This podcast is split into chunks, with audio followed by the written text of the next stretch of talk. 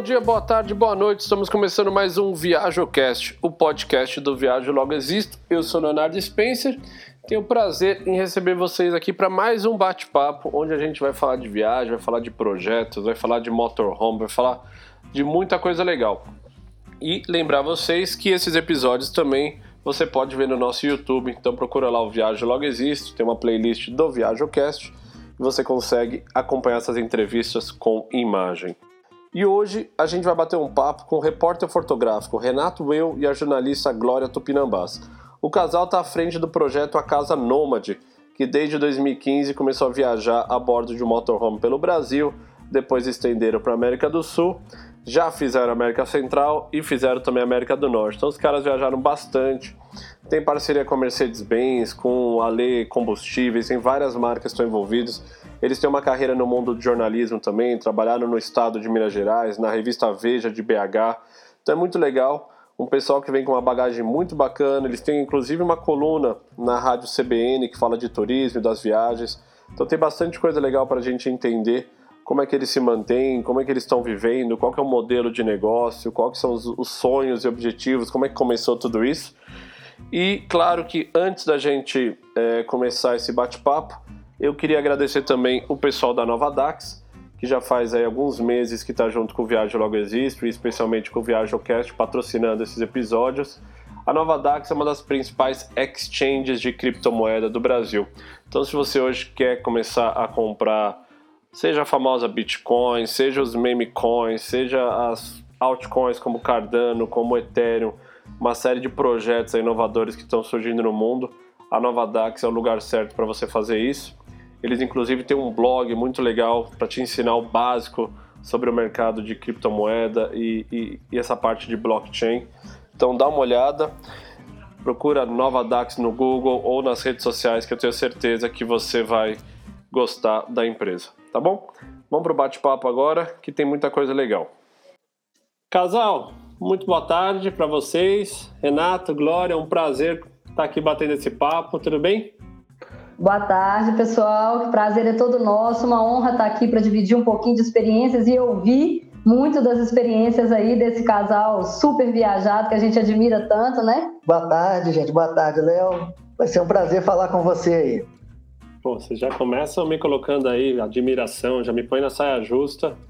É... Hoje o foco é vocês. Eu queria começar do começo. Eu acho que hoje em dia, com uma infinidade que tem de pessoas viajando, é projeto para lá, é projeto de gente a pé, projeto de caminhão, projeto sei o quê. Queria entender um pouco quem é a Glória, quem é o Renato, como vocês. Como começou? Vamos falar da viagem primeiro, depois eu quero entender mais vocês no nível pessoal. Mas a viagem começou em 2015, como é que começa um pouco? O que, que aconteceu lá atrás? Olha, para contextualizar um pouquinho, nós somos jornalistas, né? Nós nos conhecemos na redação de um jornal, o Renato trabalhou lá, né, Renato? É, eu trabalhei durante 20 anos lá na redação do Jornal Estado de Minas, aqui em Belo Horizonte. É, o Renato é fotógrafo, eu sou jornalista de texto, e a gente se conheceu ali, começou a namorar, e sempre apaixonado por viagens, a gente sempre fazia viagens curtas de férias. Né, aquela velha história de, de, de trabalhar 11 meses, juntar dinheiro 11 meses, para durante um mês fazer um mochilão, dar um, né, um, conhecer um destino, Isso. uma cultura diferente.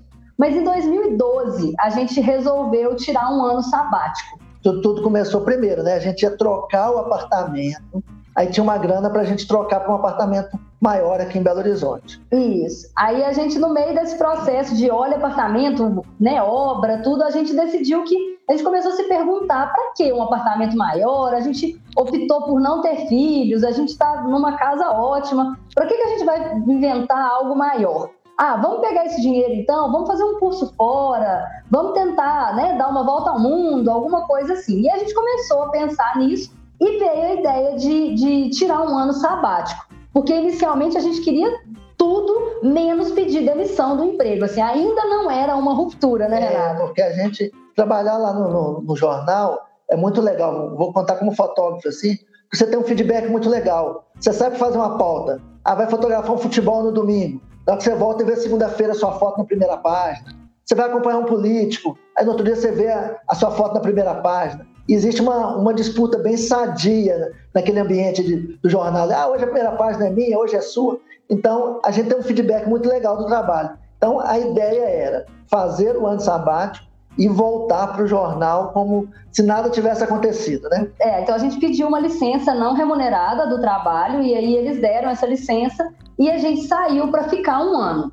Então, assim, a nossa ideia era fazer um curso de espanhol, a gente mudou para Madrid e a gente alugou um apartamento em Madrid. A ideia era ficar esses três primeiros meses na Espanha e ali planejar um pouco de uma viagem que seria uma volta ao mundo. Então, assim, de Madrid a gente saiu, foi para o norte da África, fizemos ali o, a região né, de Tunísia, Marrocos, Egito, Israel, Jordânia, voltamos para a Europa, mochilamos Pois não. Ô, Glória, e aí você. Não, vou interromper um pouco aqui também, que você já começa a falar Vai um monte de coisa. Vocês falam um monte de coisa que me interessa já, já fico louco aqui, depois não vou lembrar. Eu vou anotando, mas falei, deixa eu perguntar. Mas isso você vai para vocês vão para Espanha, isso é 2012, certo? Mais ou menos 2013? Certo. Isso, vamos de mochilão. E, e é isso que eu ia falar, esses países, mochilão, vocês estavam na Espanha, pegava avião, desce em Marrakech ou sei lá onde, pega um trem. Não, não como, como nas férias anteriores a gente já tinha rodado toda a Europa, a ideia era se estabelecer, é alugar um apartamento e ficar como se fosse um morador lá em Madrid. Isso. Uhum. A gente escolheu Madrid por uma cidade que a gente gostou muito, de todas as cidades que a gente tinha visitado na Europa. A gente já tinha viajado sempre nas férias a Europa toda. Então, uhum. optamos por Madrid e a ideia era essa, não, não vamos, como a gente estava com um apartamento, a ideia era ir na banca de, verduras, fazer compra, comprar o jornal, Mas fazer um piquenique no parque. Nesses três meses de Madrid, a gente fez um curso de espanhol e a gente planejou os outros nove meses da viagem, né, do nosso ano sabático. Então, assim, foram meses de biblioteca, mapa, guia, né, assim, a gente buscava, ficava horas na internet planejando os roteiros. Então foi, foram três meses meio de incubação, assim, é. de, um, de um projeto. E tinham sonhos para poder realizar durante o mundo. Alguns lugares que eram chaves que a gente não queria deixar de, de, de visitar. Percorrer. Então, nesse primeiro Quais ano, né? Que... Quais eram esses Olha, sonhos? Ó, Por exemplo, o, o, lembro assim. O sonho número um era fazer a Transiberiana. Né? Então, assim, depois de sair de Madrid e ir para o norte da África, a gente voltou para a Europa e fomos direto para a Rússia, né? Assim, direto assim, né? Mas os sonhos, né? A é, o sonho, é, o sonho era percorrer toda a Transiberiana, então pegamos em Pequim, em Moscou, e fomos até Pequim, cruzamos ah. a Mongólia. Ver o dragão de Komodo, na Indonésia. Era o segundo grande sonho do que era ir lá, né, nas ilhas, conhecer o dragão de Komodo cara a cara. E passar uma temporada boa na, na, na, no Oriente, né? Porque a gente sabia que lá é bem diferente da, da Europa, do que a gente vive aqui na América. Então a gente não tinha ido na, na Ásia, na Ásia Sudeste nada. da Ásia. A então, gente passou seis meses. Desse processo todo, a gente ficou seis meses no Sudeste da Ásia e tinha a ideia de fazer um, um aprimoramento no inglês. E aí a gente tinha escolhido a Austrália. Então, assim, a nossa ideia era um pouco isso, assim, os, os, os quatro grandes sonhos seriam percorrer a Transiberiana, ver o dragão de Komodo, viver uma temporada grande de Sudeste Asiático e aprimorar o inglês e, na, na, Austrália. A ideia era terminar esse ano sabático na Austrália. Como foi? Como correu? Olha, todos os checklists desses sonhos aí foram realizados, a gente fez tudo que estava dentro planejado, foi ótimo, mas o que a grande surpresa que a gente teve ao longo da viagem foi uma mudança nossa, né? A gente voltou, no, no, meio do caminho a gente já era outras pessoas. Lá no meio não, né? É, lá, lá, lá, em Madrid mesmo, a gente fazendo aqueles piqueniques no, no, no, Parque do Retiro, né? O Retiro mesmo? É. No Parque do Retiro. E aí optamos, já fizemos uma crono, um cronograma legal para começar no verão, né? Para não pegar o inverno na Europa a gente já foi no verão, então ia fazer aqueles piqueniques lá no Parque do Retiro e ali começava a imaginar. Ah, o jornal é muito bom, né? Mas ah, ficar viajando seria muito melhor, né? E aí começou esse processo que você conhece bem, né, Léo? Assim, de, de colocar o pé na estrada, o bichinho da estrada te picou e você não quer mais voltar. E, e começamos a pensar naquilo tudo, né? Assim, como viver na estrada. A gente começou a se fazer perguntas assim: será que é justo isso? De trabalhar 11 meses para viajar um, né? Assim, tudo bem, a gente é super feliz como jornalistas, a gente trabalhava no maior jornal do estado de Minas Gerais, tinha um feedback muito bom, mas viajar era muito melhor, as culturas, o mundo se abrindo ali.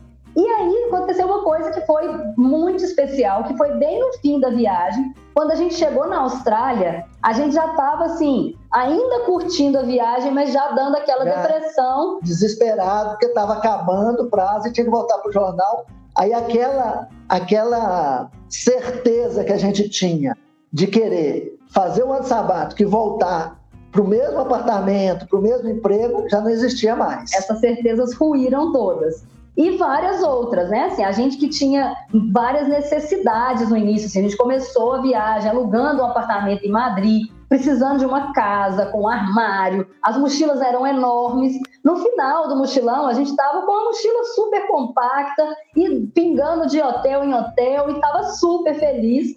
Então a gente tava, era outro, a gente era outra outras pessoas. E aí na Austrália aconteceu uma coisa muito legal. A gente na verdade teve um problema porque a gente não estava conseguindo, a gente se assustou com o preço da hospedagem na Austrália, eram hotéis muito caros e coincidiu que o lugar onde a gente estava ia ter um eclipse. E era uma região, a região da Grande Barreira de Corais, lá para lados de Cairns, que ia muito turista naquela época e tudo começou a ficar difícil. Muito caro. Muito caro. E a gente teve uma ideia. Na verdade, é. a gente viu por acaso. Quando a gente estava perto de Sydney, a gente estava passeando naquelas Blue Mountains, né? Isso. E vimos um, um camping lotado de motorhomes. E, os motorhomes, e motorhomes iguais. iguais, com a logomarca. Eu pensei, ah, deve ser de aluguel de motorhome. Nunca nem passo, tinha passado pela minha cabeça de alugar um motorhome, alguma coisa. Aí fomos lá, os australianos sempre muito cordiais, né, muito educados. Fomos lá perguntar, oh, esses motorhomes são de aluguel? E ele, na maior boa vontade, né, Glória? Explicou como é que funciona o motorhome, onde que aluga, quais os melhores lugares para passear de motorhome na Austrália. E aí a gente resolveu o problema que a gente estava tendo de hospedagem lá na Austrália, alugando um motorhome. E aí a gente ficou 12 dias com um motorhome na Austrália. E assim, na primeira semana, o Renato falou: olha, a é a chance que a gente tem de viajar o mundo é um outro nome. A ideia é essa: vamos voltar para o Brasil, vamos desligar dos nossos empregos, vamos montar um motorhome e vamos. A ideia inicial, viajar às Américas. E nesse primeiro momento, Léo, a gente, a gente até voltou para o Brasil depois disso, depois de um ano. Negociamos lá no jornal, a gente conseguiu mais seis meses de licença para a gente se organizar e aí, ao final desses seis meses, a gente acabou, né? Assim, a gente já estava com a ideia de comprar o motorhome, veio a ideia de escrever um primeiro livro, né? Nós temos hoje três livros publicados de viagem, mas o primeiro livro nasceu aí, desde dessa primeira volta ao mundo. E aí, quando a gente estava nesse processo, né, a gente teve essa ideia de, de retornar, retornar estruturar a, a nossa vida para montar o motorhome mas naquele momento, a gente acreditava que a gente ia alugar o nosso apartamento em Belo Horizonte, que a gente tinha um apartamento quieto. O Renato tem um sítio na região da Serra do Cipó. Então a nossa ideia era aluga o apartamento, aluga o sítio, pega essa grana. Com o dinheiro do nosso acerto no jornal, a gente comprava um carro zero quilômetro, a gente comprou uma Sprinter, montou a Sprinter ali e a ideia era sai para viajar com o dinheiro dos aluguéis. Ponto final. Então, assim, a gente demorou um tempo até se estruturar, né? Assim, a gente voltou no início de 2013, a gente trabalhou um pouco ainda nesse processo, nesses seis meses de produção do livro, e depois disso veio guinada profissional, tudo acontece, né? Eu recebi um convite para ir trabalhar na revista Veja, o Renato começou a fazer frila como fotógrafo para Veja, e aí, assim, profissionalmente a gente estava num momento de ouro, né? Assim, a gente estava era, era o auge da carreira, mas assim, foi, foi, foi essa, esse bichinho da estrada que nos picou foi muito forte. Então, ah, no final, a, a, ideia do motorhome estava fixa na cabeça. É, no final de 2014 a gente decidiu, olha, chega, vamos largar tudo, pedir demissão dos empregos, alugar esse apartamento, alugar o sítio e botar o pé na estrada. Então, em 2015 a gente começou então a viagem de motorhome. O... E aí a Casa Nômade nasce aí? A Casa Nômade nasce aí, porque até então a gente tinha só mochilado, né? Assim, a gente tinha andado de, de trem, de avião, de bicicleta, de moto, de jipe, de tudo enquanto é coisa, mas sempre com uma mochila nas costas. E em 2015 vem essa ideia de construir uma casa sobre rodas. É, aí teve o lançamento do motorhome, foi para oficina, ficou em torno de quatro meses na oficina lá fazendo. É, eu tinha visto que se fosse para fazer um motorhome lá naqueles moldes lá do Rio Grande do Sul, que são os, os famosos de fazer aqueles motorhomes luxuosos, bonitos, ia ficar muito caro, ia inviabilizar, inviabilizar o projeto. Aí procurei uma empresa aqui em Belo Horizonte que mexe com baú térmico. Aí fui em duas, três, ninguém queria pegar meu projeto. Aí uma delas falou assim, ó, não, eu pego seu projeto. Eu garanto para você que você vai ter um baú térmico de primeira qualidade. Agora, um motorhome nós nunca fizemos. Vai ser de responsabilidade sua. Não. Aí ele chamou o, o, o encarregado, o gerente falou assim: ó, ele vai, vamos fazer esse projeto aqui. O cara até falou, mas nós nunca fizemos isso aqui, não. Ele vai te orientar aí como é que vai fazer. Ele falou assim: ó, onde é que você mandar ele colocar parede, janela, ele vai colocar. Depois só não vem me reclamar que tá errado. E aí foram quatro meses deu de oficina. Certo, deu certo. Deu cara, certo. Não, aí depois eu vou te contar, ainda dá mais casos para aprender esse projeto. Aí o projeto deu certo, a gente, a gente começou. Aí lançamos o primeiro livro. Isso. Teve uma exposição de fotografia lá no Memorial da Vaga, lá na Praça da Liberdade, super legal sobre esse livro. E já foi legal porque na exposição. O motorhome já estava pronto, nós já deixamos ele na porta e falamos assim: ó, na hora que acabar a exposição, a gente entra nele e já vamos embora. E aí era muito legal. Vamos dar uma pausa, vamos dar uma pausa aí, porque senão, pô, vocês vão contar seis anos de vida e sete anos de vida em 15 minutos. Em 15 minutos. E eu louco aqui, querendo saber o que, que bateu em vocês tão forte quando vocês pegaram aquele motorhome lá na, nas Blue Mountains? O que, que foi. Foi só a questão da, da. Tipo, acho que a questão financeira super ajuda, né? Austrália realmente, Austrália, Canadá, é caro, Europa também, hospedagem. É, mas o motorhome tem mais, né? Tem mais do que só isso, né? O que, que bateu ali, acho que hoje até, né? Vocês podem falar com a cabeça de hoje. O que, que, vocês, o que, que vocês gostaram tanto da vida no motorhome? Porque a gente viajou com muito menos espaço. Eu sempre olhava pro motorhome e falava, nossa, que mansão, cara. que, que, que, da hora. Já que palácio, né? É, que palácio. É. é, pra gente foi um pouco disso, porque a gente estava vindo de um mochilão né, já muito duro, assim, já tinha 11 meses, né, que a gente estava na estrada e viajando, como eu te falei, pingando de hotel em hotel, e o orçamento que a gente tinha para aquele um ano era um orçamento que a gente, né, tava tranquilo ali, mas não era tranquilo de esbanjação de hotéis de luxo. Então, assim, vários momentos na Ásia, a gente ficou em, em hotel muito simples, né? Aquela coisa muito improvisada ali do mochileiro, né? Você não precisa e, te falar é, como e, funciona. E é, e é, interessante quando a gente foi fazer um, começar o um mochilão agora, não, eu topo fazer um mochilão, mas pelo menos tem que ter uma, um, um, quarto com banheiro e uma roupa de cama branquinha. Não, eu te prometo que vai ser esse ano, só vai ser assim. Não durou. Não durou 15 dias de estrada. Mas calma aí, você gente... falou isso, Glória? Você tinha pedido um, um, banheiro com roupa de cama? Essa era a sua demanda? É, era a minha demanda. eu sou para você, mas o que que pegava? Olha, assim, questão de é, não queria que, tipo, você, que é super normal, tá? Às vezes as pessoas também confundem isso. Ninguém tem que viver que nem monge. Tem gente, não. eu, gosto, eu gosto de cama confortável e limpinha. É super válido. Essa era a sua Não, é, é, o meu, é a minha frescura, que eu diria, porque eu vejo uma família muito chata, assim, com essas coisas de limpeza, né? A minha mãe sempre foi muito paranoica, tanto que até hoje, no motorhome, as nossas roupas de cama são brancas, brancas, brancas, as nossas toalhas são branquinhas, daquelas bordadas com ponto cruz que a minha avó e minha tia bordaram e passaram o bico de crochê. E, e isso foi uma coisa que, para mim, no mochilão, foi muito difícil desapegar. Né? Então, assim, quando a gente ficou em, fica em hotéis, por exemplo, vamos falar aqui uma marca, tipo padrão Ibis, que é ali o banheiro pequenininho, o quarto pequenininho, mas a roupa de cama é branca, tá tudo ali naquele, naquele espaço, eu me dou muito bem. Mas quando a gente estava na Ásia, na Índia, em é, Mianmar... Aí na Ásia não tinha banheiro no quarto, não tinha chuveiro, banheiro de buraco café, no chão. frio... Buraco, buraco no, no chão. chão. E aí foi ficando aquela coisa, né? Assim, eu, eu me entreguei, eu viajei, curti. Curtiu. Ela, é, eu... super companheira de viagem, não. acabou. Ela adorou, não queria nunca teve assim, não, não consigo mais viajar, não teve não, esse momento. Não, não, teve esse momento de entrar num hotel e falar, ai, não vou ficar aqui. Não, a gente dormiu em hotel na Índia que tinha rato, que tinha barata no quarto, e foi, entendeu? Foi.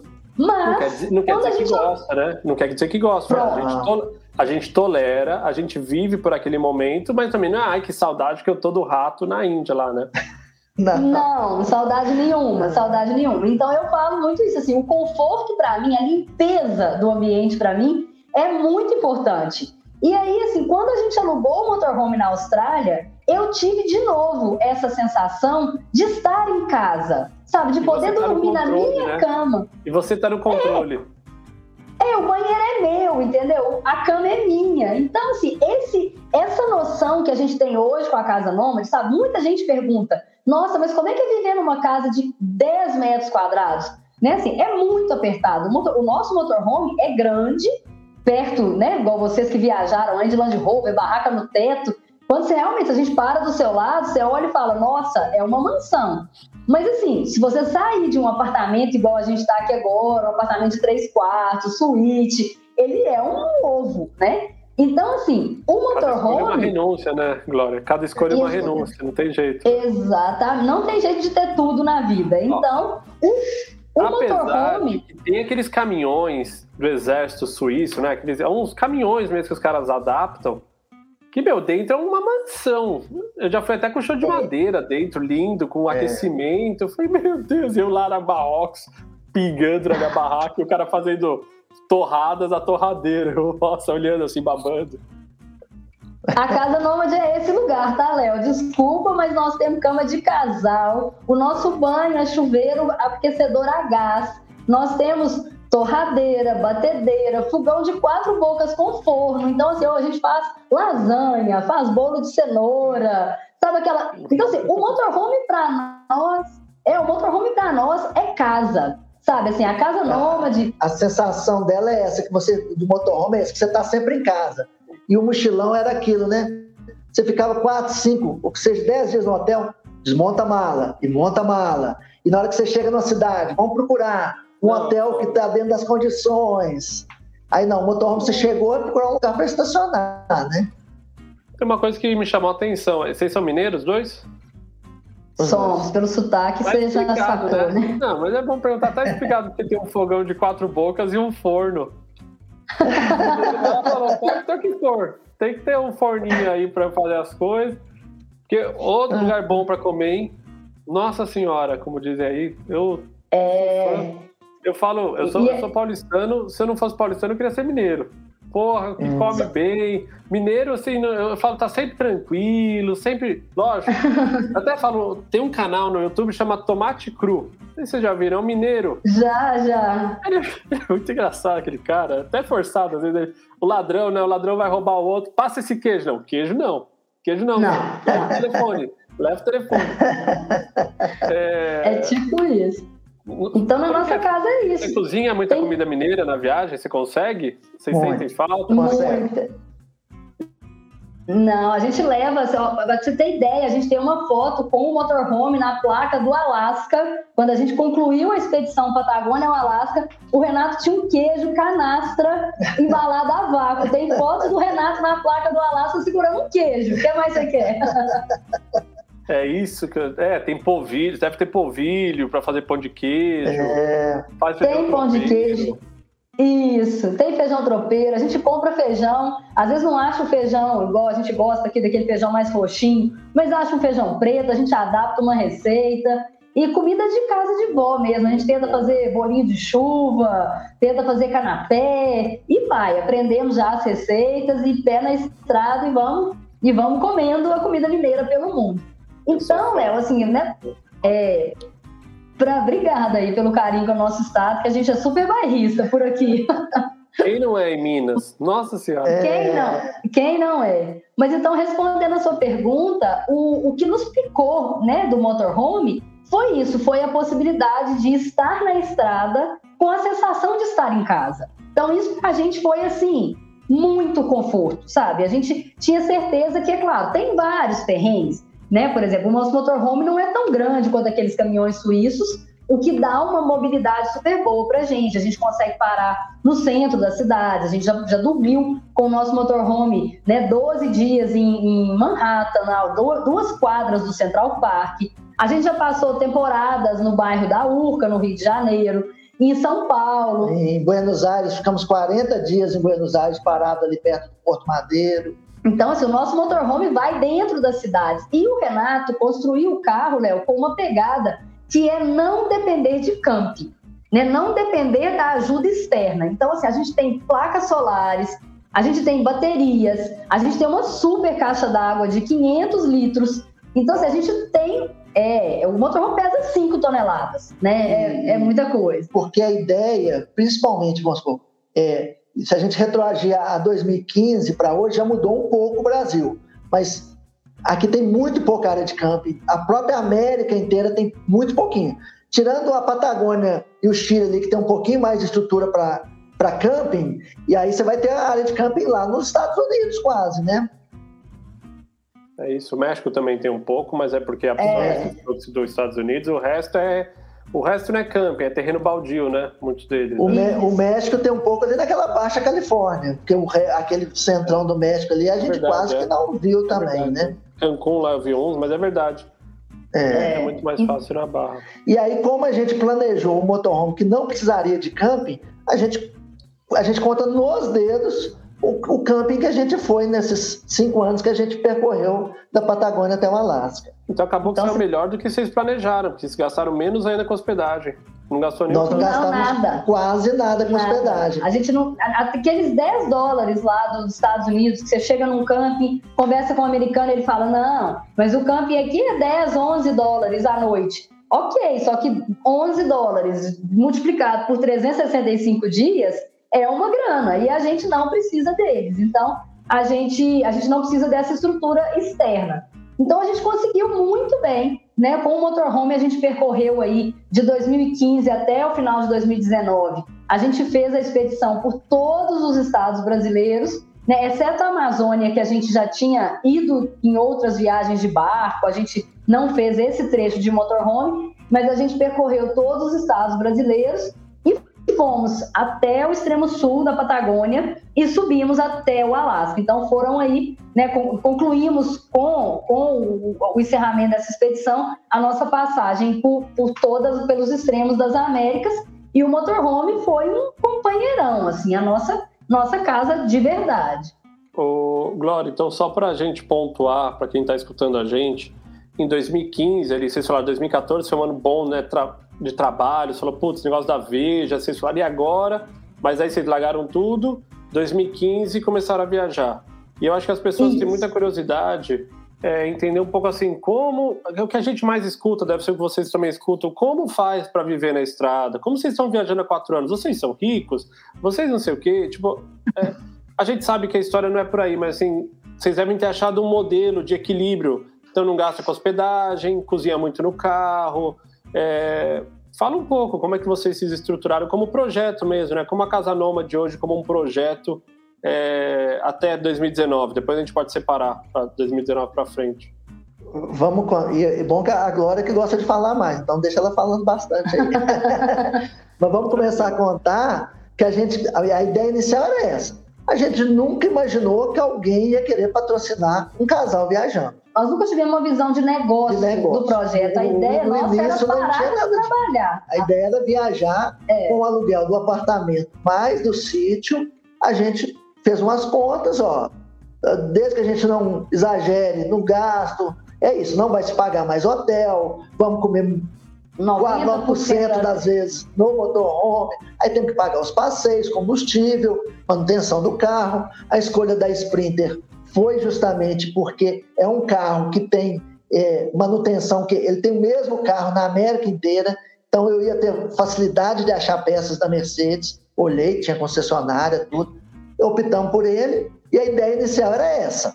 E assim, a gente tinha certeza, Léo, isso aí que você falou, a gente não é, não é milionário, mas a gente tinha um planejamento, né? Se a gente tinha o aluguel do apartamento e o aluguel do sítio, para poder viver. Né? O Renato trabalhou durante 20 anos como jornalista e eu trabalhei ali durante oito anos.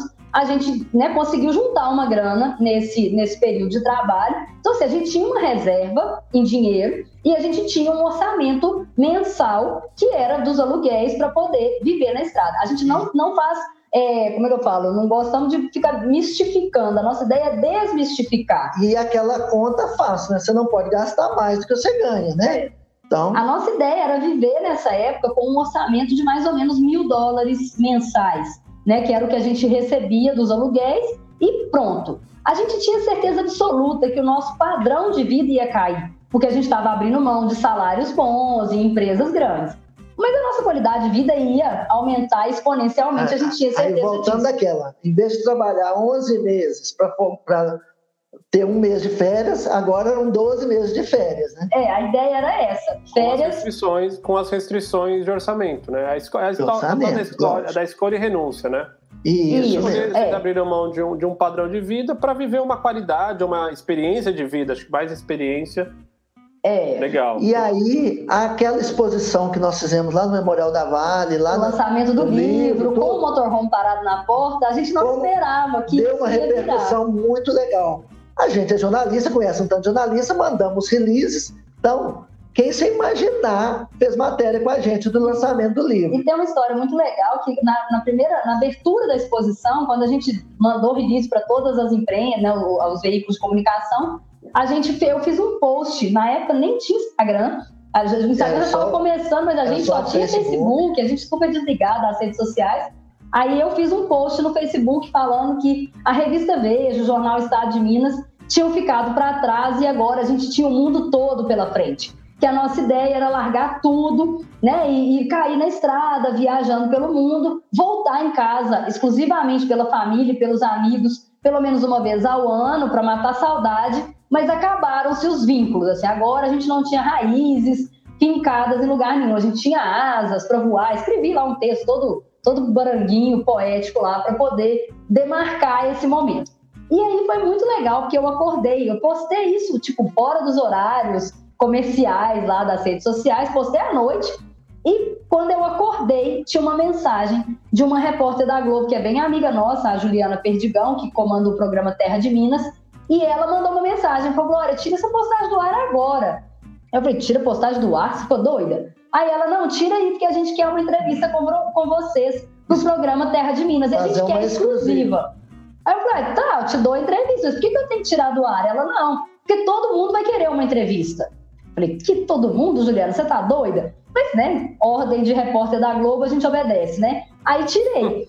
E assim, foi super legal, Léo, porque foi a primeira entrevista de mais de 200. A gente deu entrevista para o Globo, para a Folha, para o Estadão, para a TV Band, para a TV Globo de novo, para a Rede TV e para canal de TV fechada. E foi assim, um mês e meio, né, E Renato? o lead era esse: casal de jornalistas largam tudo para viver na estrada. E aí teve um divisor de águas, assim, completamente. Isso foi final de julho, início de agosto. Quando foi na primeira semana de setembro, a gente recebeu uma ligação da Fátima Bernardes, da produção da Fátima Bernardes, perguntando se a gente topava levar o motorhome lá no Projac, que a Fátima queria mostrar essa curiosidade, como é viver numa casa de 10 metros quadrados, como é largar emprego, família, parará, parará. Aí vamos nós, né, para dentro da Globo. Aí convidaram a gente, ia lá pro Projac, era para levar o carro, eles iam colocar o carro, não entra dentro do estúdio, mas na porta do estúdio, ela ia gravar um, um bloco dentro do nosso motorhome. E aí foi aquele ciclo que você já conhece da Globo, né? Porque eles entram dentro do motorhome e tampam todas, Todas as marcas. O fogão, Bras- Brastemp, o ar-condicionado, o que tiver de marca, eles tampam. Até assim, dentro do nosso armário, que a Fátima ia abrir o armário para mostrar ah, um guarda-roupa de duas portas, com quatro gavetas só, como é que é. Até assim, a sacolinha, a, caixa de sapato, tudo tinha fita isolante tampando as marcas. Mas uma marca não se tampou, foi muito legal, porque a Fátima, nesse entre sai, entre sai dentro do carro, a estrela da Mercedes-Benz está lá na frente do carro, né? E Não aí, tamparam? visibilidade. Não tamparam. e a marca da Sprinter tá lá, tá lá, e Fátima Bernardes passa, e tinha um cantor sertanejo que também foi lá visitar, e papapá, papapá. Eu sei que o programa acabou antes de meio-dia, as nossas redes sociais bombaram, e quando foi por volta de umas três horas da tarde, a gente recebeu uma ligação da equipe de marketing da Mercedes-Benz, que tinha visto um motorhome da Mercedes-Benz no programa da Globo, E, e essa época não existiam tantos motorhomes no Brasil, que hoje está um, um, Tá forte, né? tá crescendo mais, e era a época dos food trucks. o food truck estava super em alta e a Mercedes enxergou nesse projeto uma possibilidade de novos usos para o carro. Né? Assim, até então, a Sprinter, que já era famosa no transporte escolar, no transporte de trabalhadores e estava bombando no food truck, acabou de aparecer uma nova versão para ela, que era uma casa, né? Então vamos investir nisso tudo. E aí eles nos convidaram para a gente virar aí embaixadores da marca e eles iam patrocinar o projeto, mas fizeram uma pergunta assim, qual que é a ideia? E aí a gente foi para São Paulo na semana seguinte conversar com eles. E aí nós, assim, qual é a ideia? Aí a ideia é viajar, né? Mas não, tinha que ter, tinha que é, ter uma ideia. Né? É. Aí o Renato falou: ah, não, nossa ideia é ir pelos extremos das Américas. A gente quer ir da Patagônia ao Alasca. Ah, adorei isso, gostei disso, isso, extremo. É, eles pegaram.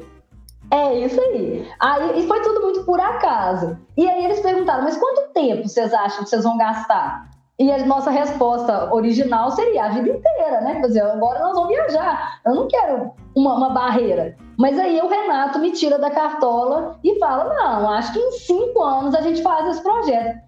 Léo, eu gelei. Eu olhei para Renato faz cinco anos. Agora queria que eu tivesse falado seis meses. Eu fiquei imaginando, uma empresa daquele tamanho, cinco anos. É muito tempo, é, é, eu posso até opirar depois, também já vivi um pouco dessa. É muito tempo, né? O cara falou, nem sei se o diretor vai estar aqui, o diretor de marketing, como é que eu vou aprovar isso, né? Pronto, foi o que eu pensei. Aí o Renato me vira cinco anos. Aí o diretor de marketing da Mercedes fala: Ah, acho perfeito. Léo, eu gelei. Eu falei, não acredito, virou realidade. Aí foi, aí assim foi. Aí voltando, você falou que se o projeto ficou bom, foram os engenheiros todos vistoriar o carro para saber se estava adequado ao, ao padrão Mercedes, né? E aí eles olharam para cá, mediram para lá, aí resolveram falar que o carro estava 5 centímetros, que o, o nosso motorhome não tem comunicação da cabine para casa e eles falaram que estava 5 centímetros é, muito perto da cabine. Então, a única modificação que eles fizeram foi arredar 5 centímetros para trás e o carro estava a padrão Mercedes-Benz. Curiosidades de carro, nem, nem é meu forte. Quanto ela pesa originalmente? Vocês sabem? É, o, sem a casa em cima? É, quanto que vocês adicionaram do, do projeto original o, da Mercedes? É, ela, se você, ela, quando você sai com ela de fábrica, ela pesa em torno de 1.900 quilos. A gente acrescentou 3 mil quilos nela. Nossa, é o baú. O baú pesa 3 mil quilos. Vocês dobraram isso, né? E o carro já acabou Dentro... a parceria com a Mercedes? Não, gente, o nosso projeto com eles foi até 2020, né? A gente foi até o Alasca. E aí deu tudo certo, eles patrocinaram toda a manutenção do veículo, pneu, tudo, tudo que a gente precisou. Lançamos um livro e agora a gente renovou a parceria para novos projetos, mas eu conto daqui a pouco. Mas aquele primeiro projeto com a Mercedes acabou. E o carro ficou. aguentou firme, porque é muito, muito esforço para o rolamento, para o diferencial. Não, mas é, de, é dentro da capacidade dele. Ele tem uma talha para 5 mil quilos. Tá a bom, gente não excedeu o limite dele, não. E é um carrão, né? já, já respondendo a sua pergunta, ele foi daqui até o Alasca, só furou pneu. Fizemos as revisões. Que, que, que, pneus furaram daqui até lá? Ó, só da carretera austral foram quatro ou cinco? Cinco. Na carretera austral, na Patagônia, foram cinco.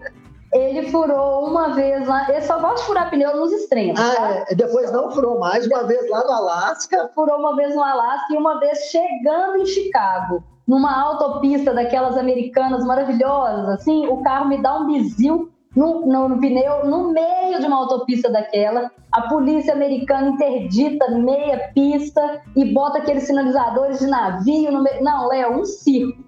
Foi assim, o momento mais pirotécnico da viagem. Mas deu tudo certo. O carro nunca teve outro problema além de furar pneu. É, a gente sempre ouviu que é um carrão, né? A Mercedes é uma é. marca muito confiável, né? É. A, os caras não fazem. O projeto é muito bom. Engraçado do pneu, porque quantos quilômetros vocês rodaram nessa ida até o Alasca? O, o carro o carro está com 125 mil quilômetros rodados.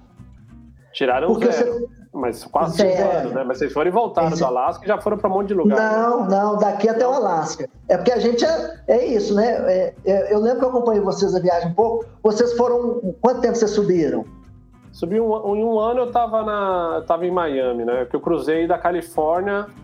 Eu cruzei Califórnia, Flórida direto. Eu não subi mais que. É, você tem que imaginar que o primeiro ano a gente ficou andando no Brasil. Então, e andava muito no Brasil, para lá. E todo ano a gente voltava para aqui para Minas. Minas. No Natal, então, Não, sempre entendi, volta. entendi. Não, é. então a gente desceu para Patagônia, voltamos para Minas. Fomos São pro, pro- 130 mil, 130 mil por 4, 5 anos, daí 20, 20, 30 mil por ano. É o que a gente rodou também. Na- É, não é, não não é, é porque como a gente andava muito, né? é, não fomos tão direto assim. Aí é isso, na Argentina a gente andou demais, atravessou a fronteira para o Chile muitas vezes. é, voltamos em Buenos Aires duas vezes, que a gente gostou muito. E aí, Léo, uma- Fala, fala, Glória. Não, não, po- pode, pode fazer que eu vou, eu vou dar o passo adiante agora já. Já vou contar o Se próximo você- capítulo. Se, você, se vocês fecham os olhos hoje, pensam nessa viagem, em termos de destino, assim, de uma experiência, o que, que vem na cabeça de cada um? Tem uma coisa comum ou cada um vai pensar, vai me responder uma coisa diferente agora? Olha, não sei. Quem vai, quem vai quem? É, fala aí. Eu, eu vou começar com um, um, então Renato dá o outro. O, o Alasca, para mim, foi uma grande surpresa.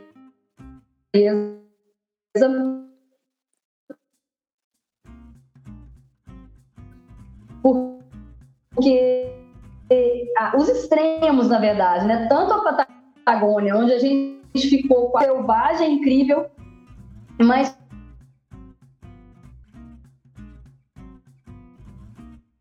Casal, travou. Voltou. Calma aí. eu, Caiu aí, né, Léo? eu vou ter que cortar. Vamos Será que foi aí ou foi aqui, hein?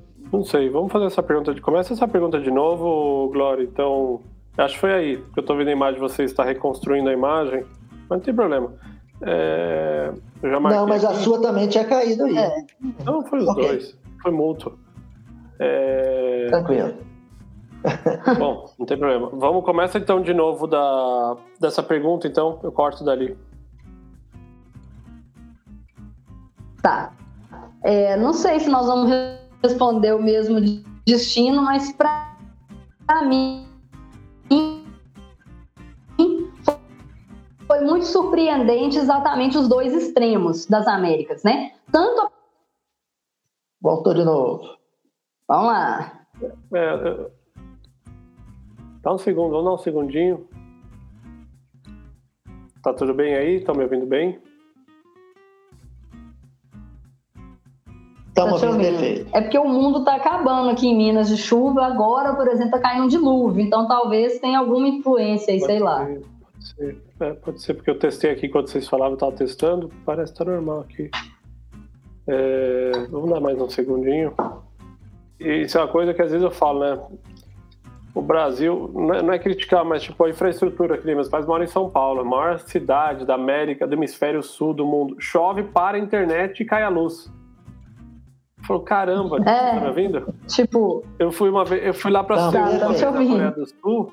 Eu tava na casa de uns brasileiros lá em, em, não era, em Taiwan, lá na PQP, lá em Taiwan, perto do Japão. Deu um tornado, 250 km por hora, 180, sei lá quantos quilômetros. Não acabou nem a luz. A internet não parou. Eu falei, caraca, tem que mandar uns caras desses lá pro Brasil. É, que inveja boa. Eu só balançava o lustre, o lustre da casa. Mas meu, não parou nada. Nossa. É, então vamos lá, fala pra mim. Mas vamos lá né? então. Vamos... você fecha o olho, que experiência que vem, você fala, puta, isso aí foi. Valeu a pena aquilo ali, aquela experiência valeu a pena. Olha, eu falaria que os dois extremos das Américas me surpreenderam muito. E hoje, se eu puder voltar, assim, você tem uma última viagem na sua vida, para onde você quer ir? Eu queria, eu ia ficar na dúvida entre esses dois destinos, que a Patagônia e o Alasca são lugares que me surpreenderam, porque eu, eu já esperava uma, uma beleza selvagem, uma beleza natural incrível, mas eu não esperava uma infraestrutura de turismo tão legal, uma infraestrutura, né, assim, pessoas tão legais ali.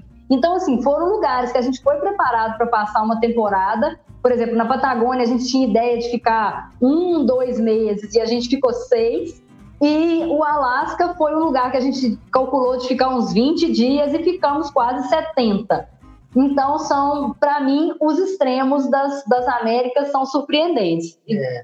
Para mim, o que não me surpreendeu, mas porque eu já esperava muito, mas concretizou foi a Guatemala. A Guatemala é maravilhosa, né? Aquelas cores da Guatemala, elas são encantadoras. Assim. Foi um, um, um eu, eu esperava que lá ia ser bonita e me surpreendeu mais ainda porque aquela Guatemala é fantástica, viu? E o Renato gosta de fotografar pessoas, cultura, é, né? Então é o, é o deleite, né? Mas, aí, Mas realmente os extremos ali, é, os extremos, a, a paisagem natural é cantadora. E para a gente, então, que é brasileiro, que não está acostumado com neve e gelo, é, é, é, é um deleite para os olhos mesmo. É, eu acho também que a imensidão, né, cara? Eu acho que quando eu penso na Patagônia, eu penso, no, eu penso secundariamente no gelo, mas eu penso muito naquela, naquela na imensidão, aquele lago, aí o gelo, aquele, né, tipo um trigo lá, uma relva lá, sei lá, meio amarelinha, tipo, aí você cria aquela, aquela paleta de cores, é, é bonito, né? E acho que tem essa coisa de ser muito grande, você vai lá é. o Calafate, o Glacial, é... Você também tem boas lembranças. A gente é muito pequeno, né? É.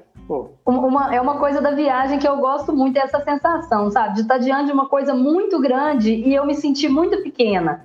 Eu acho que essa sensação da nossa insignificância no mundo é uma das grandes lições que a viagem me traz. Então, sempre que eu fico diante de uma beleza dessas gigantescas, eu me sinto muito bem, assim, invisível ali, sabe? É, e acho que tem a loucura também de pensar assim, vocês passaram aí quatro, cinco anos nessa pegada, viajando, e vocês viram a América. Vai, vamos pensar América no sentido América do Sul, do Norte, Central. Quanto do mundo tem, né? Tipo, é, eu fui lá é. de carro, cruzei a África, não sei o quê. Aí eu vou no Nomad Mania, por exemplo, a plataforma lá que você põe onde você foi no mundo. Eu não vi metade do mundo. Por mais que eu já tenha ido para cento e poucos países, dá 39% das, uhum. dos estados eu já viajei. Você fala, caraca, tipo, é uma vida inteira. Eu acho que o Sebastião Salgado, sei, acho que é aquele livro dele, o Gênesis, né? Que ele foi para vários lugares que são intocados, né? E aí fala, e ainda tem um monte de lugar que ainda ninguém nem foi. Então, é, isso também é... me traz essa reflexão, Glória, né? Dessa, da pequenez né, que a gente tem e da insignificância. E isso acaba até, putz, me, me faz meio que ficar ali, uau, dá uma, um ressignificado, né? Mas, ô casal, Ô, Glória, você falou assim é. para mim agora, né? Ah, se eu tivesse que escolher um lugar para ir como um último lugar, você colocou como se fosse um último pedido, eu ficaria na dúvida entre o Alasca e a Patagônia. É... Vocês já foram para muitos mais lugares aí do mundo, né? Você falou Índia, Austrália. Não tem outros lugares que você gostaria de conhecer na sua vida, assim? O que, que tem? O que, que permeia a lista? Que nem vocês tinham a Transiberiana, o Dragão de Komodo. Hoje, mais experientes mais calejados, com mais tickets de, passagem aí na, na, bagagem, mochilões. Aonde onde é a nova lista? Onde, onde permeia os sonhos de vocês em termos de viagem hoje? Olha, a gente percorreu juntos, Léo, 67 países aí dos cinco continentes e, e, e, eu acho que temos um pouquinho dessa vontade aí que você falou, né? Assim, a gente olha o mundo e fala, nossa, que coisa imensa. Tem alguns lugares que nos marcaram muito, assim, eu falei desses dois lugares que são a América, que a gente percorreu de carro, já com outro tempo e outra cabeça, né, outra maturidade, se comparado com o mochilão. Do mochilão, tem lugares no sudeste da Ásia que nos marcaram muito, né, Renato? O Nepal é um deles, Mianmar é um que mora assim. Mas, Glória, a provocação não tem que ser onde vocês já foram. Quero saber onde vocês querem Não, ir. Não, claro, assim, claro. onde queremos ir, claro, é. claro. A gente, a gente está tentando fala, fala aí. A gente está tentando viabilizar como é que a gente quer conhecer a África lá do, dos safaris, para ver os grandes animais, que a gente não foi ainda. A, a gente então... conhece o norte da África, né? Como eu falei no início aqui, lá a região Marrocos, Tunísia, Egito, Israel, Jordânia, tudo, mas a, a África, pra, dali para baixo, a gente não conhece nada. E a gente hoje, com essa maturidade de viajantes que a gente tem hoje, eu não sei se eu queria ir de carro, né? Se eu queria ir de motorhome ou se eu queria ir voltar às origens lá da mochila, que eu tenho certeza que a gente perde um pouco no conforto, né? De não, não ter a minha casa comigo, mas eu tenho certeza que a gente talvez, certeza talvez é hoje, né? eu acredito que a gente ganha em segurança. Né? Então, assim, a, a, questão do motorhome também traz um pouco dessa vulnerabilidade, né? Você está com o seu carro, sua casa, a sua vida inteira ali parado e, na rua, né? E, e o motorhome, mesmo você querendo... contrário, casal. É. A Raquel também, ela vai falar, meu, eu iria de motorhome, eu jamais iria de mochilão. Oh. A Raquel, se eu chamar ah, então agora, agora tá, fica bom. Boca. Vamos, vamos ficar bom é. para trocar experiência. O que a gente tem medo da, da, daquela parte da África ali é segurança. Então, porque o motorhome, você não consegue, pelo tamanho desse motorhome nosso, você não consegue guardar ele fácil num estacionamento de um hotel, por exemplo. Se você precisar dormir num hotel, você vai ter problemas. Você vai ter que deixar ele na rua e vai você salva sua pele. É. Então, assim, claro que numa situação de guerra, de conflito, você larga o motorhome para trás e salva a sua pele, mas é largar a sua casa para trás. E você sabe o apego que se cria com isso, né? Não, mas calma, vamos, vamos por partes. Vocês estão muito. Tá muito apocalíptico essa, essa visão aí já. É válida, claro, claro que é válida. Mas, e logo, ninguém quer, ninguém quer ir para uma região que você tem que cogite, né, ter que largar ou que você tenha perigo de vida. Mas eu acho que se vocês, com a experiência de vocês aí, é, parar e dar uma estudada, vocês vão ver que tem muito lugar aqui é muito tranquilo. Eu acho, por exemplo, claro, aí, claro. se olhar em termos de números, Botsuana, é, mesmo a Namíbia, é, aquela região, os números, índices são muito melhores do que a gente tem no Brasil em uma série de coisas. É, então, assim, é válido esse. É, lógico, falar assim, vou cruzar a República da África Central. Aí tem uns países lá que você fala, pô, realmente, você vira um alvo, né, com motorhome chama muita atenção. É. Eu acho que é mais. É, a África são 54 países, você falou aí quatro que vocês já foram. São 50, dá para escolher os 15 ali, talvez, que, que, que dê para fugir. e, e, e, o motorhome legal. E manda o motorhome. O quê? É, manda o motorhome para África do Sul, para Namíbia, algum lugar. Tem que ver se faz sentido financeiro ou não. Mas uma coisa que, assim, legal de vocês terem os carros, os carros próprios é que permitiram você, às vezes, entrar num parque e ficar dentro daquele parque muitos dias. Se você tiver de mochilão, você vai ter que contratar um, um private tour, um serviço para te levar. Aí você vai começar a falar, pô, 30 dólares cada um ou 20 dólares cada um, você negocia um desconto. Aí você vai fazer muito menos safari, talvez, do que você faria com o teu próprio carro, que é o principal objetivo, né, de ir para esses uhum. lugares, de ficar lá acampado, lá no meio do nada mesmo. É... Então, assim, África do Sul, Botsuana, Namíbia, Zâmbia, que são os países que nós fizemos. A infraestrutura para camping, cara, é muito honesta, muito honesta mesmo. E tem, uhum. tem um. Não sei se ainda tem, mas tinha um, um negócio chamado Track for Africa, que era tipo uma comunidade de viajantes pela África, e os caras têm muita gente de motorhome que fala hotel que recebe motorhome com mais de 2,50, com não sei o que, você pode dormir no, no estacionamento. Então, assim, é mais, acho que se vocês realmente forem olhar para isso, é mais parar, fazer o que vocês já fizeram da outra vez aí, de pôr a mão na massa e fugir do país que está em guerra, né? Claro. Com certeza. É, não, é, é uma questão de planejamento, assim, a gente é, tem esse sonho de desbravar uma África que a gente não conhece, a gente tem uma vontade de, porque o nosso motorhome, a gente concluiu essa expedição até o Alasca e deixamos o motorhome nos Estados Unidos até viemos ao Brasil no final do, de 2019 para lançar o livro do projeto com a Mercedes-Benz, concluindo o projeto, e fomos surpreendidos no início de 2020 com a pandemia, com tudo. O nosso motorhome está lá nos Estados Unidos e a gente está aqui. A gente volta para lá tá? agora em março. E está perto de Nova York, na casa de um amigo em Connecticut. 90 quilômetros lá de Nova York, em um tá sítio lá. É um amigo mais amigo que a gente tem, porque imagina, a gente deixou o carro lá com a ideia de ficar três meses e vai fazer dois anos que o carro tá lá, né? Tem, tem, os, tem os outros mineirinhos aí também, né? O, o Terra Dentro. O Terra Dentro. Deixou lá em Serra isso, Leoa. Isso. Deixou em Serra Leoa também. Veio pra ficar ó, três deles... meses, tá um ano lá o carro, sei lá quanto tempo. O do deles tá pior que o nosso, tá bem mais distante. É. Não dá nem pra ir pra. É. É. Pô, mas, mas a, só pra. Fala aí.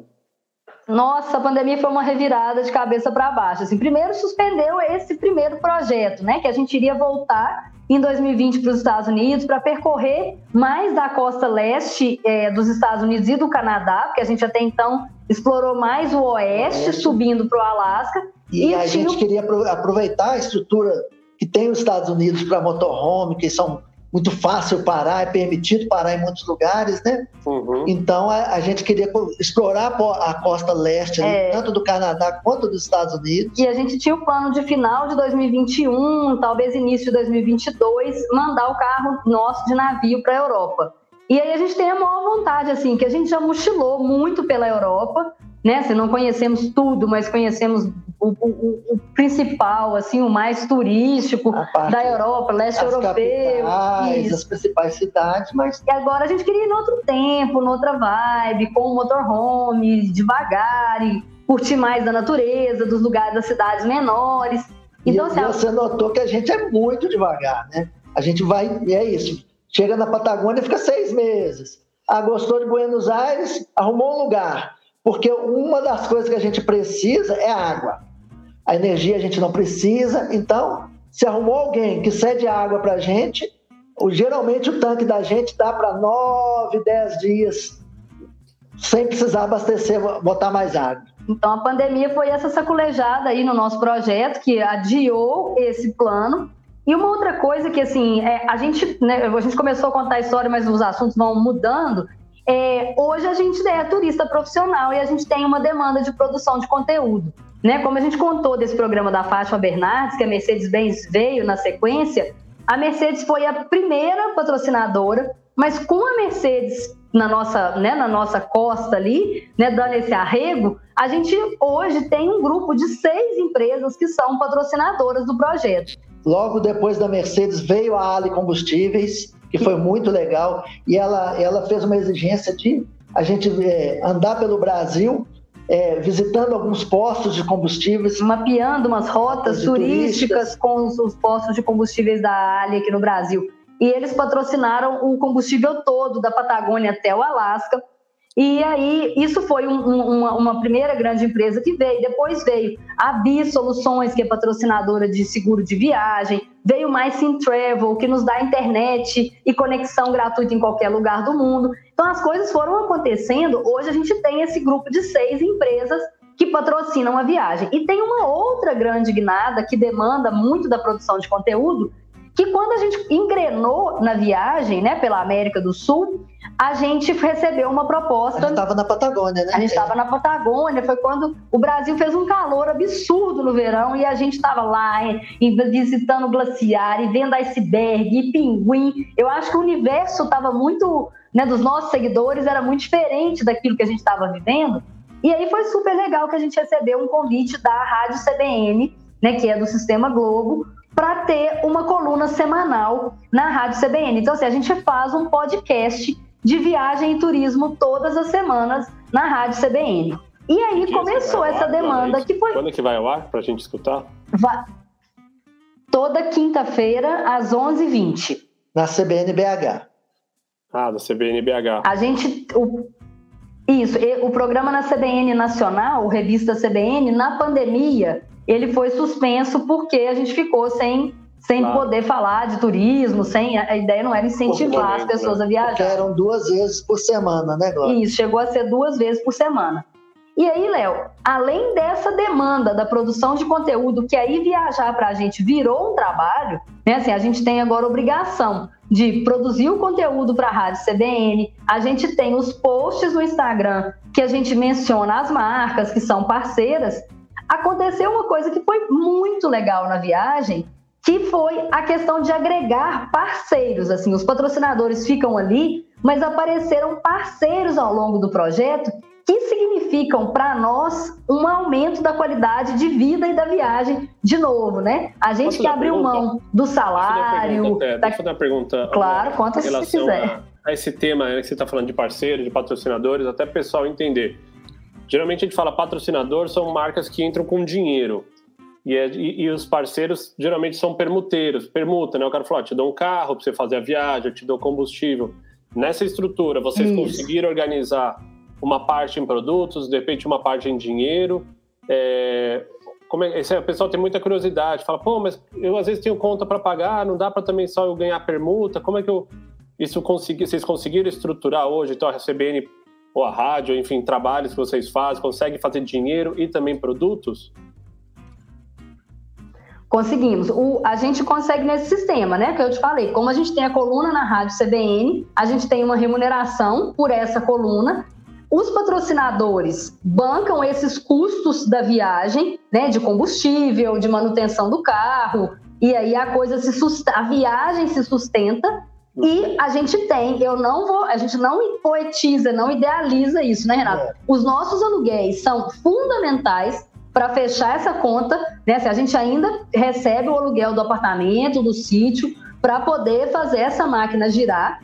Mas a gente tem uma rede hoje de parceiros que é fundamental para essa questão da qualidade de vida, até para a gente fazer a divulgação na Rádio CBN. Então, por exemplo, no Alasca, a gente fez passeios, para dar um exemplo assim, do Alasca, a gente fez passeios de caiaque no meio de iceberg, que sobrevoo, imaginar, sobrevoo, sobrevoo de geleira, passeio de barco. Passar a noite com um veleiro, na, na, na, na, porta de um iceberg, na isso. beira de um iceberg. Então, tudo isso a gente ganha em passeios, em produtos, em troca da divulgação.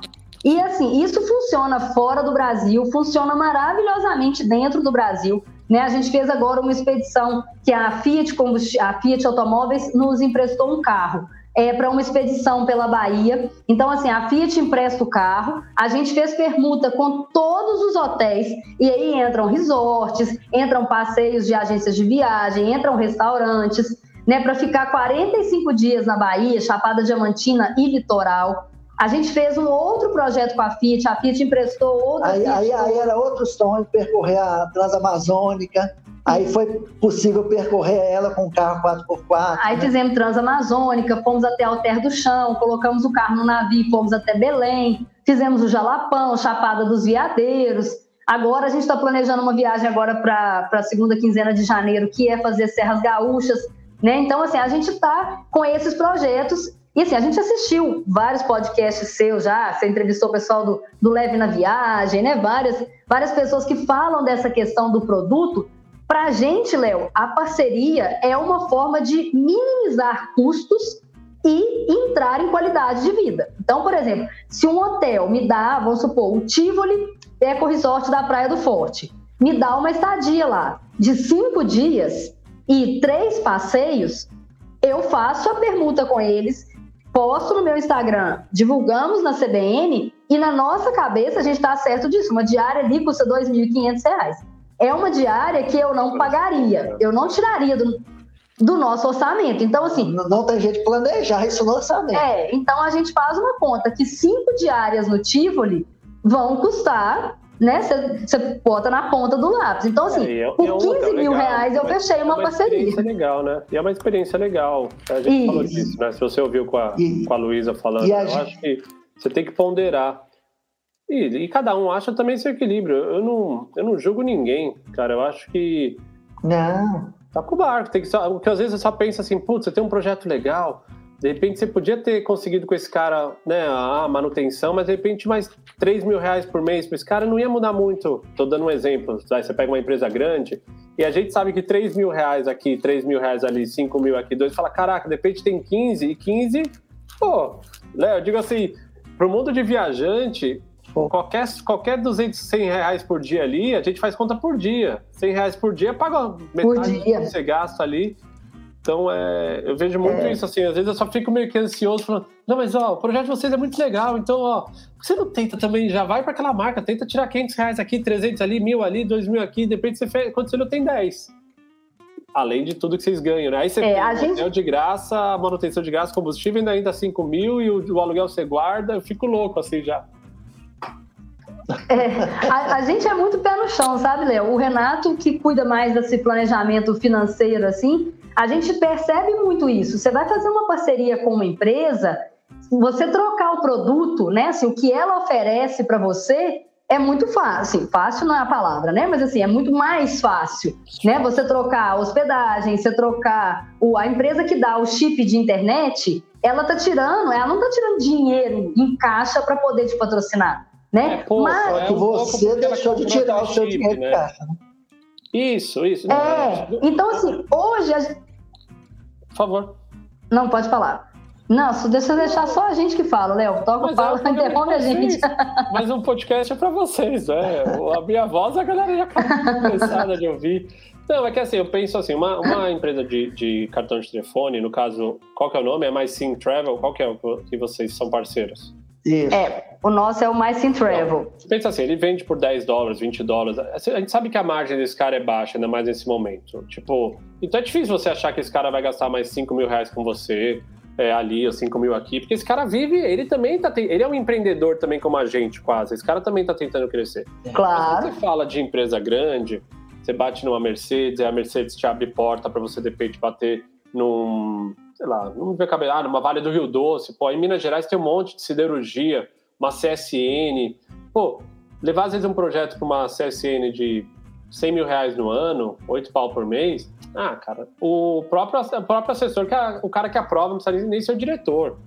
E pra gente, você pega um projeto é. desse, de 8 pau aqui, você leva outro aqui mais 8, quando você olha, tem um bolo, fala, pô, paga todas as contas, somo, sobra, é, aí, aí ativo ele te dá o hotel, aí você fala, putz, eu consegui não gastar no hotel, ganhei o passeio, entreguei a Mercedes, fiz não sei o que com a Lê, fiz com a Fiat e ainda também tá entrando dinheiro na conta.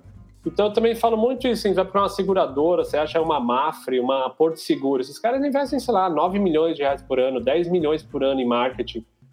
Uma vez eu conversei com um cara lá, o cara falou, quanto? Eu falei, ah, uns 15, 16 por mês. Ah, isso aí tá tranquilo.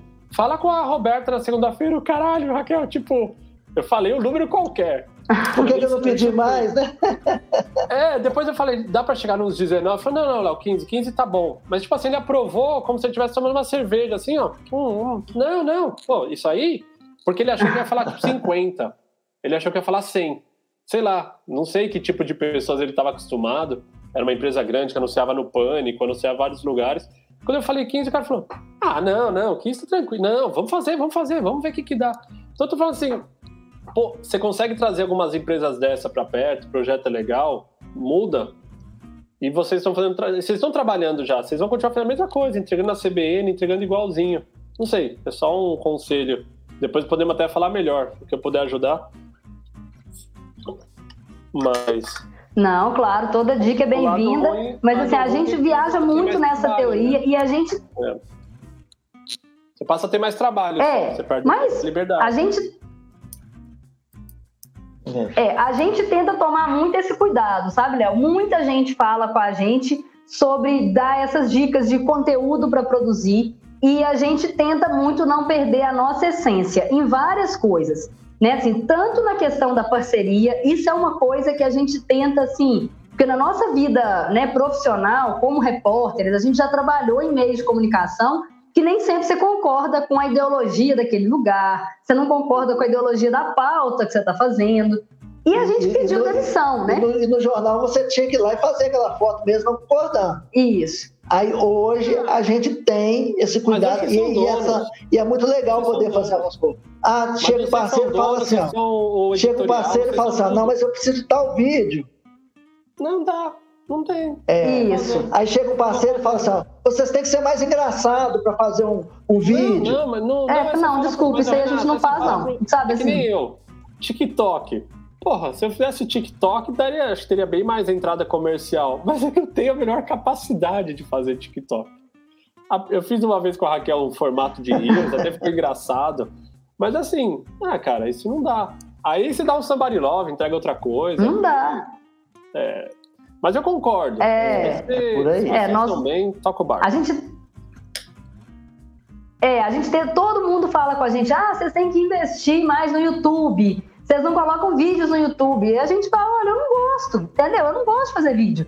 Ah, vocês têm que fazer o stories, aquele stories bem depoimento, sabe? Ah, hoje eu acordei aqui na Guatemala e tô cercada aqui por tal vulcão, o vulcão tem erupção. Eu não, eu não acho legal pôr minha cara ali de manhã cedo no story, sabe? Eu acho legal o Renato sair, sabe? Faz a foto do vulcão em erupção bacana. Eu vou lá, escrevo um texto, conta a história, o que está acontecendo ali e publico no feed, chamo lá pelo Stories e pronto. Eu não acho. A gente discute muito essa questão, sabe assim, de não perder essa essência no, no que a gente gosta de fazer, porque até porque eu acho que não existe uma fórmula de sucesso, né? Assim, para vocês uma coisa deu certo, né? O Viagem Logo Existo bomba no nicho ali e, e tem milhões de seguidores. O Terra Dentro bomba em outro, fazendo outra coisa. O Mundo por Terra bomba em outro. A Casa Nômade tem o mundo dela, né? Então, assim, a gente tenta muito isso. E a gente tenta essa, essa autenticidade, Léo, não só na publicação do conteúdo, mas inclusive na questão das parcerias. Porque se a coisa não faz sentido para a gente, se o produto não é realmente útil no nosso dia a dia, a gente já, já tentou e vê que é uma forçação de barra absurda. E não fica bom. Não, não fica bom, sabe? Não fica bom. Por exemplo, eu, eu tenho uma, uma experiência que é, para mim, a, a, melhor das parcerias, né? Que agora você já falou do in Travel, que é eu uso aquele chip de internet para entrar ao vivo na Rádio CBN duas vezes por semana. Então, se alguém me pergunta assim, esse chip funciona? Ela funciona em qualquer lugar do mundo. Eu, eu consigo trabalhar né, ao vivo, eu entro na maior emissora do Brasil e eu nunca fiquei na mão. Uma outra pergunta que todo mundo faz: ah, mas como que é o inglês de vocês? Qual língua que vocês falam? A gente tinha isso assim, a gente se comunica super bem em inglês, em espanhol, mas assim, faltavam quebrar barreiras, sabe assim, profissionalizar a língua. E aí foi outro legado super legal da pandemia, uma escola de aceleração de fluência aqui de Belo Horizonte que chama Avoante Fast Forward. Eles nos procuraram e falaram: olha, que legal o projeto de vocês, vocês viajam o mundo e a gente precisava profissionalizar, a gente pensa em gravar né, podcasts, leitura de capítulos do livro em inglês, participar de bate-papos fora, fazer uma exposição fora. Então, assim, é uma experiência de aceleração de fluência para quem já tem aquele inglês básico.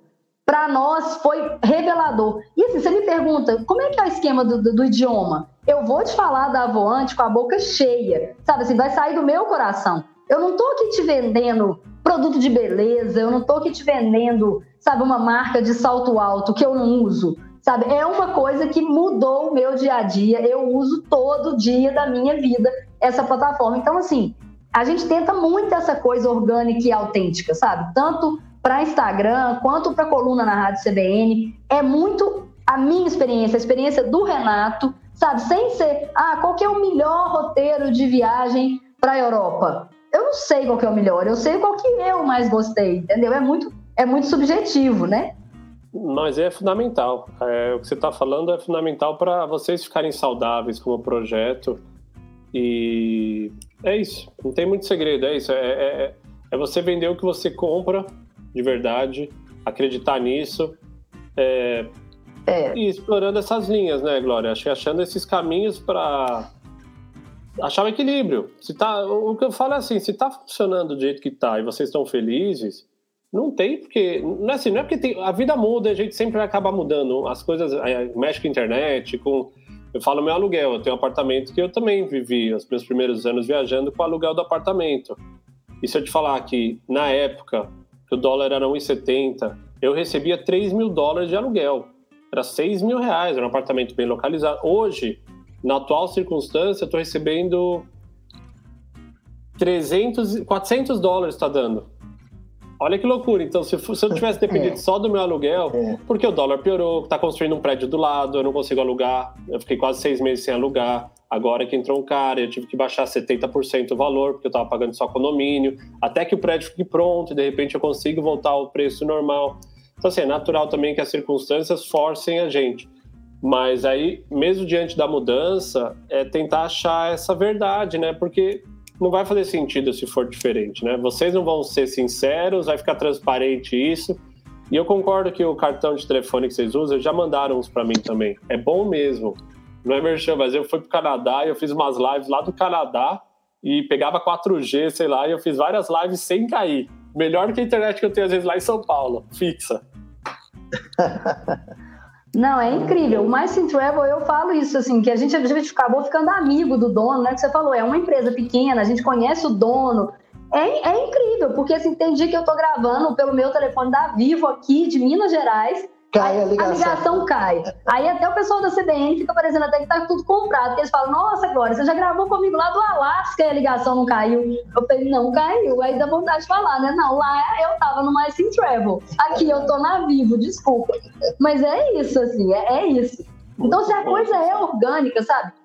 O próprio Instagram, isso, assim, a gente, eu acho que a gente tem um número aí, a gente tem pouco mais de 15 mil seguidores no Instagram. É pouco? É pouco, mas eu te garanto que são pessoas que nos conhecem pelos apelidos, sabe? Que sabem que a gente passou o Réveillon no Rio e já, já tá de volta a Minas e que tá chovendo muito aqui fiel, na minha terra. Né? Quando, você, fiel, né? é. quando, ela, é. quando ela precisa de uma dica de viagem, a gente já sabe que tipo de dica que vai dar para ela, porque já conhece a pessoa, né? Não adianta eu indicar um resort de criança com recreadores se a pessoa quer uma viagem casal, super romântica, é. para uma vinícola, né? Ah, pessoal, que bom, que bom. Vamos. É arroba. A casa tem, um, tem uma, um A na frente, né? A Casa Nômade, né? Tem que sempre um A na frente. É, a Casa Nômade. Eu fui no site de vocês também lá, dei uma olhada. É, vi no Instagram, tem bastante coisa aí que vocês fizeram no Brasil. Me chamou a atenção que vocês estavam com. Um, um, dia era um carro da Fiat de uma cor, depois era um carro da Fiat de outro, mas vocês já explicaram. Vocês fizeram já vários projetos é. para eles, né? Falei, pô, será que ele tá mudando isso é um... Photoshop isso aqui? Mas pelo visto não. É... E... Photoshop, Photoshop com o Renato não cola, Léo, ele não na, gosta. Na questão de fotojornalismo, é, é Photoshop meu é mínimo, assim. É, ele... Então o Photoshop é bem mínimo. Então, pessoal, queria agradecer. Acho que deu para ter uma noção mais maior, assim, do. Eu, eu, na verdade, eu fiquei com a sensação que vocês estão fazendo muita coisa até.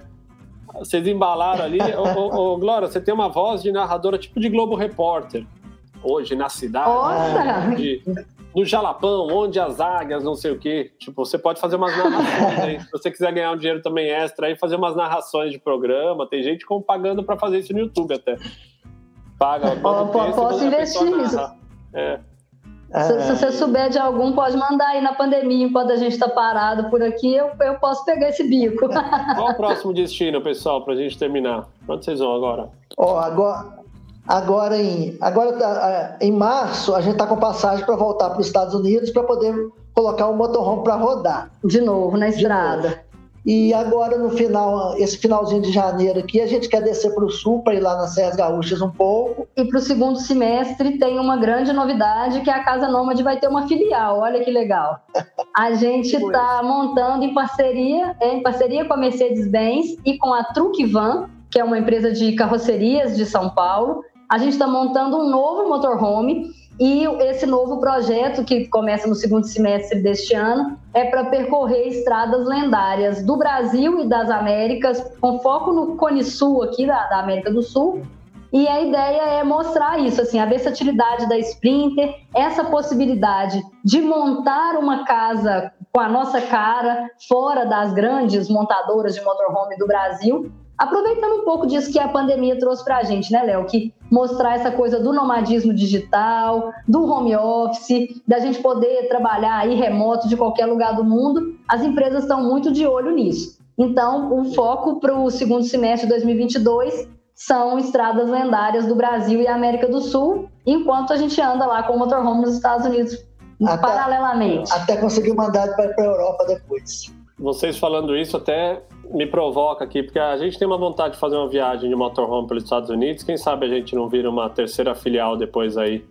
Ou pega o motorhome de vocês, a gente não inventa alguma coisa e faz um mini projeto. Mas eu mando o a gente, a gente pode fazer uma a gente pode fazer uma permuta. A gente empresta a casa nômade para você viajar nos Estados Unidos e a gente passa uma temporada na sua casa na Europa. Portugal, é, é, é, é, por aí, é por aí. Tem, Olha, tem plataformas então... já que fazem isso, é, de troca de tem, casa tem, no sim. mundo. My tem. Home Swap. É. Casal, obrigado pelo, pelo obrigado carinho, você, pela atenção.